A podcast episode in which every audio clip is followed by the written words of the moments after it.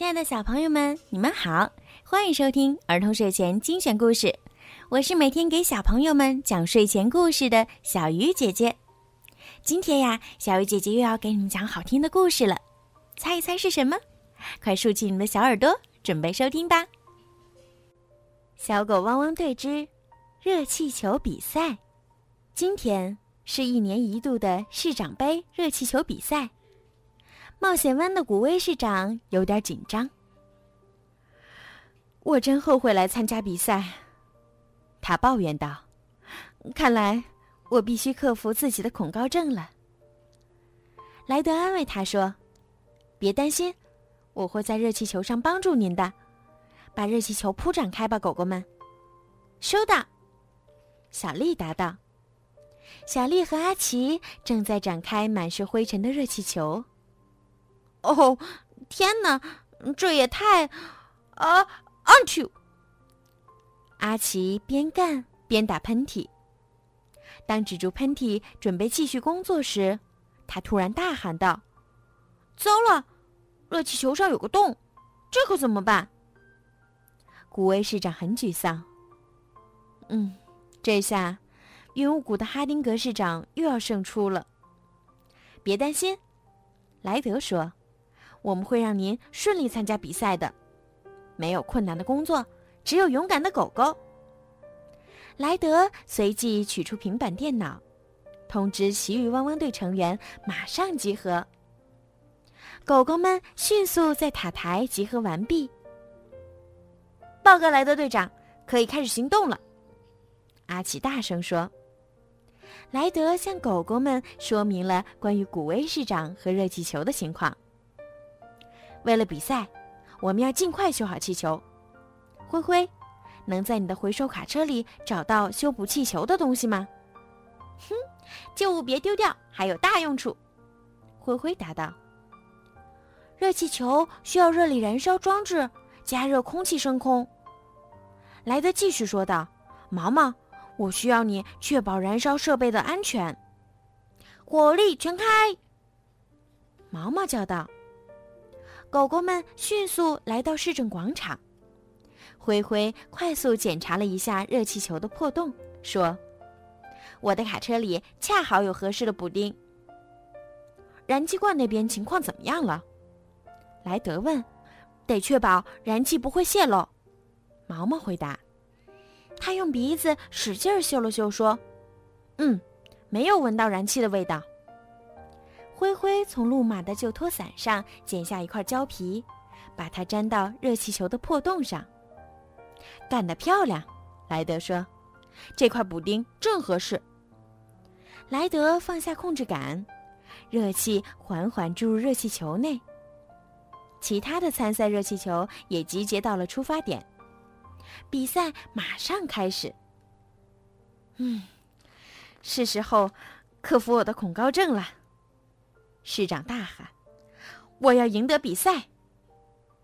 他使劲儿挥起拳头给自己加油，却碰到了热控杆，热气翻滚起来，热气球立刻腾空而起。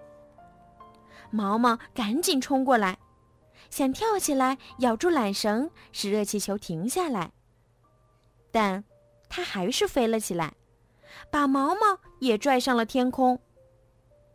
热气球越飞越高，突然，绳子从毛毛嘴里滑落，眼看它就要掉到地上了。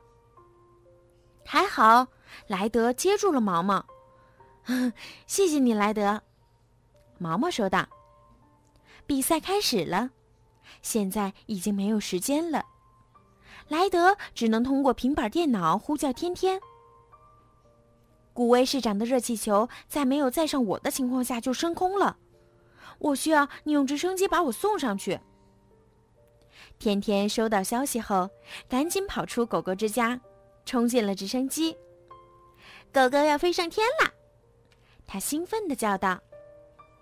天天给莱德扔下了一个安全带，等他扣紧后，拉着他飞上了天空。我一定会把你送到热气球上的。他说：“但是他们必须得加快速度了，因为古威市长的热气球已经接近海豹岛的灯塔了。很快，莱德就到达了热气球的载人篮筐边。古威市长帮助莱德爬上了热气球，他迅速加大火力，操控热气球，及时避开了灯塔。没事了，天天，莱德一边说，一边解开了安全带。加油，一定要赢！天天的声音逐渐远去。现在没问题了，古威市长，您准备好赢得比赛了吗？市长信心十足地说：“嗯，我们一定会赢。”说完，他们立刻加快速度，全力追赶前面的热气球。在莱德的操控下，热气球很快就追上了哈丁格市长。全速前进！莱德喊道：“哼，你们别高兴得太早，我从来没有输过。”况且我还没有开始发力呢。”哈丁格市长不服气地说。在热力急速的作用下，莱德和古威市长的热气球呼啸而过，瞬间超越了哈丁格市长。快看，前面是一座高山，终点就在山的那一边。古威市长喊道：“风越来越大了。”这对我们赢得比赛非常有利，莱德说。再高一点，再快一点，古威市长激动地说。莱德操控着热气球，顺着风向加速攀升。他准备翻越前面的高山。不过，哈丁格市长的热气球也在盘旋加速，并逐渐超越了莱德他们。当热气球出现在人们的视野里时，在终点线上等候的狗狗们都大声欢呼起来。哈丁格市长的热气球颠簸着最先出现在空中，但是莱德和古威市长的热气球降落速度更快，他们领先哈丁格市长冲过了终点线，赢得了最终的胜利。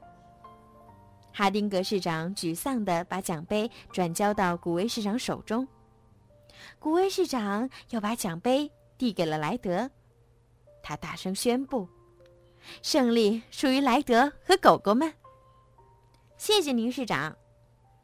莱德微笑着说：“有困难就找汪汪队。”好了，孩子们，今天的故事就讲到这儿了。在今天故事的最后呀。小鱼姐姐要祝每一个小朋友今天晚上都可以做一个好梦。如果你们想听到属于你们自己的专属故事，可以让爸爸妈妈加小鱼姐姐私人微信“猫小鱼”全拼九九来为你们点播。好了，孩子们，晚安。